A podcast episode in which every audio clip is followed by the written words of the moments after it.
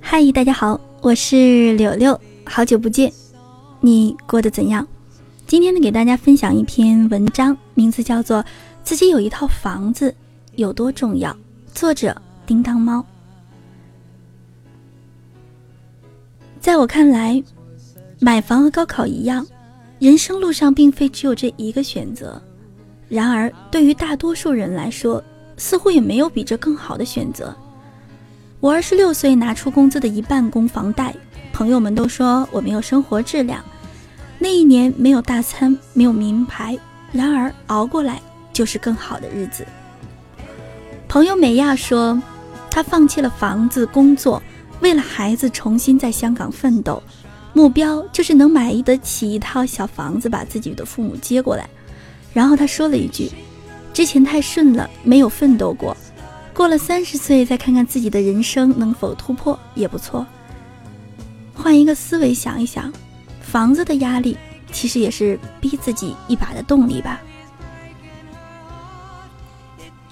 第一个片段，小孩子才有梦想，我只想买套房。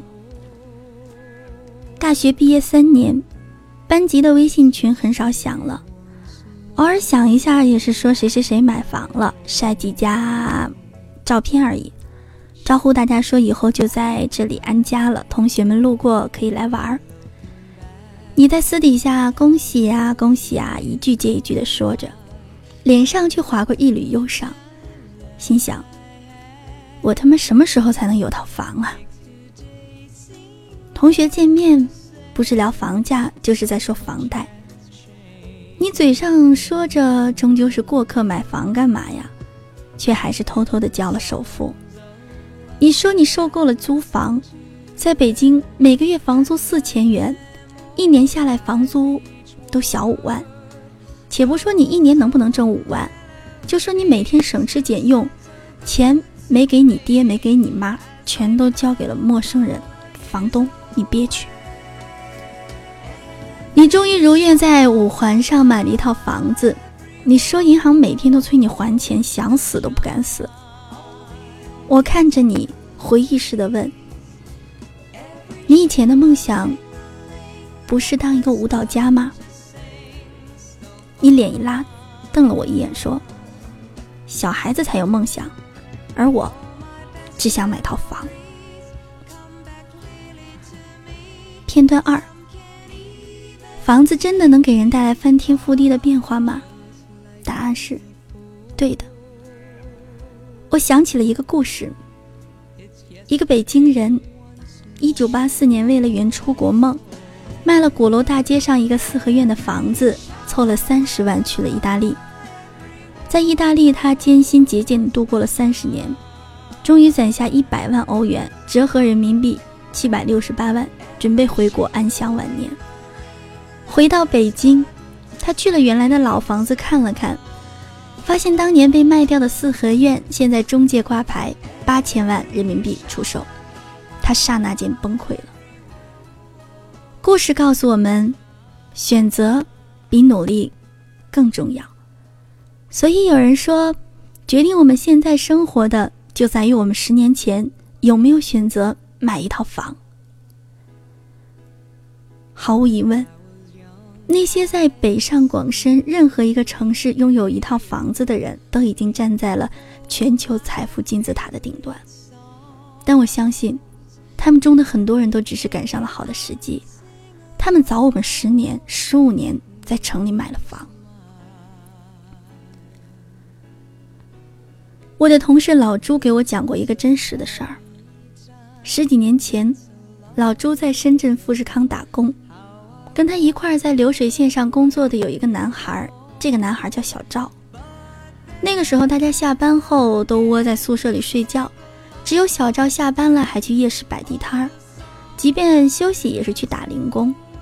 他花了大概有两年多的时间攒够了首付的钱，在深圳买了套房。十年过去了，现在小赵身家起码有三千万了。我悠悠地对老朱说。如果当初你也在深圳买套房就好了。那就不用和我做同事了。老朱叹息了一声，笑了，转了个笑脸。我在心里想：房子真的能给人带来翻天覆地的变化吗？对，确实是翻天覆地的。片段三：人生大事都与房子有关。有人做过一个调查，说如果时间倒退十年，你最想做的事情是什么？其中。排名非常靠前的就有买房。我不禁要问一句：我们到底为什么买房？有人说房子能给人安全感，安全感，这是一个人人内心都会遇到的问题。没有房子，我们是不敢谈安全感的。就比如说我，在郑州三年住过五个城中村，平均半年搬一次家，你跟我谈什么安全感？没有一套房子，在这个城市里待得再久，都很难有切切实实的归属感。它就像一场盛大的暗恋，我在你的怀里，但是我不能说，我属于你。中产阶级也缺乏安全感，除了买房，他们不知道要干什么。每天早上醒来，习惯性的打开手机，看看自己的房子有没有涨。虽然手里不缺钱，但在人民币加速贬值的当下，他们害怕自己的钱被稀释的没有购买力。他们每天都在思考我的第 N 套房子应该买在哪儿，所以只有不断的买房，才能暂时缓解他们的焦虑。有人说，人生大事都跟房子有关。结婚要房子，因为女人需要物质基础做保证。八零后已经成为了住宅消费的主要群体，而他们正处在结婚或者生子的人生重大转折阶段。中国人的传统观念将家庭和房子绑定，结婚需要房子，小孩成长、小孩教育依然需要房子。还有一个原因，投资需求。近年房地产市场快速的发展，是很多人已经在从中受益。这种钱和辛辛苦苦日复一日工作赚来的钱相比，它太轻松了。人人都有不劳而获的心理，房子助长了它。所以说，投资是财富积累最重要的手段之一，而房地产现阶段仍然是最好的投资品。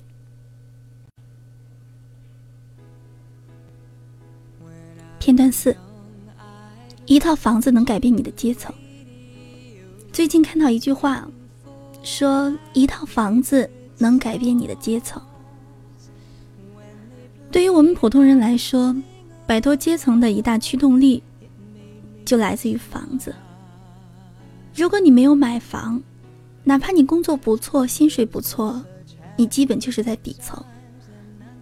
但是，一旦你在一线城市有了套房子，你就很容易是中产阶级了。也就是上面所说的百分之一的人。仔细观察，你会发现整个社会都在人与群分。比如飞机有头等舱，高铁有头等座、一等座、二等座，酒店呢也有商务套房、豪华大床房、普通标间。这说明，未来社会的等级只会越来越严格。要打破这种局面，很多人选择赌一把，买套房。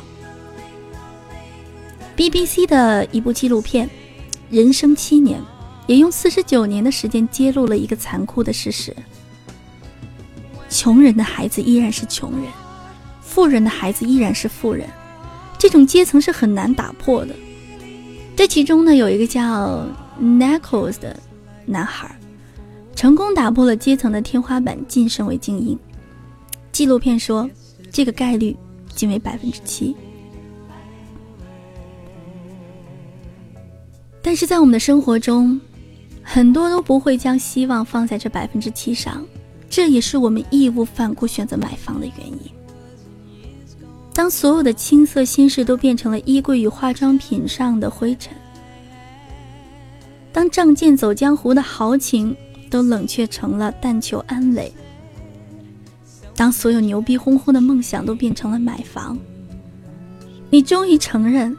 小时候那些画家、科学家、发明家，老师、医生等等崇高的梦想，如今好像已经跟你没有任何的关系了。为了买上一套房，你的日常生活变成了加班熬夜。你每天的生活费加上吸烟预算是二十块，你说你算了算，除去房贷还剩六百块，固定的生活标配不能变，否则就不够了。而我终于明白，为什么我喊你去吃黄焖鸡你都不去了。偶尔呢，你也会感伤。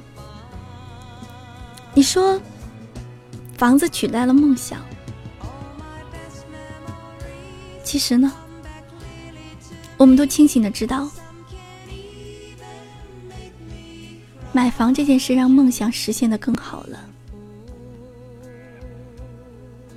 给父母安心的晚年不好吗？给孩子五彩斑斓的童年不好吗？给爱人温暖的小窝不好吗？你看。你都在慢慢的实现，不是吗？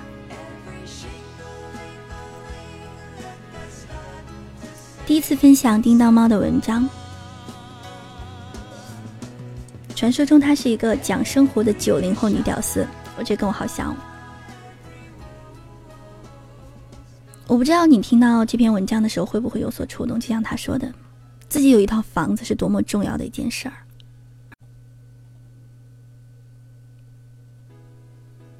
我觉得，它里面提到的每一个故事，我大部分都八九不离十的遇到过。就像我前段时间买房，我同学跟我说：“买房做什么？你一个女生。”我是男生，我还不想着买房呢。可是后来他跟我说，他很后悔，在刚一毕业的时候没有听父母的。拿出十几万付个首付，自己还房贷。所以说，在他的内心深处，不管他嘴上怎么说，他还是想要一套房。我们其实要房子，不是想什么脱离什么阶级啊，什么阶层啊，我们就是想自己住，我们就是烦了搬家。我想把房子装成自己想要、喜欢的样子，能够在自己累的的时候，看到自己拥有的这一套房子，能够踏踏实实的站在这里，知道谁都不能把我赶走，这是我的地方，我就会觉得，那就是一种安全感。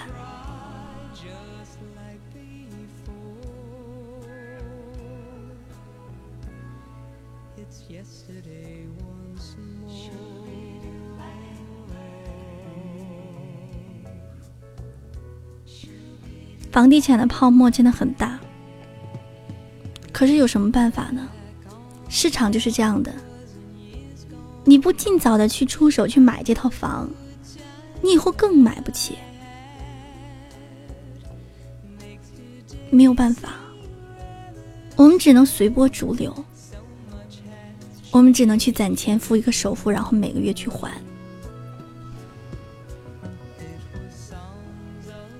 我每个月还四千，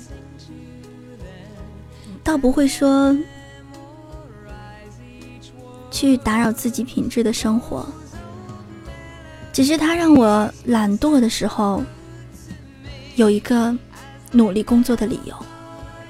我知道我不能休息的太久，因为我每个月要还四千块。我不知道你是怎么想的。但是我想，每一个毕业的人，每一个在社会上闯荡过的人都希望自己有一套房吧。我们厌倦了搬家，我们也不想投资什么，我们只想自己住，只想让自己踏踏实实的踩在这个脚底下，踩在这个城市里。加油吧，努力吧，趁我们咬牙切齿还能付得起首付的时候，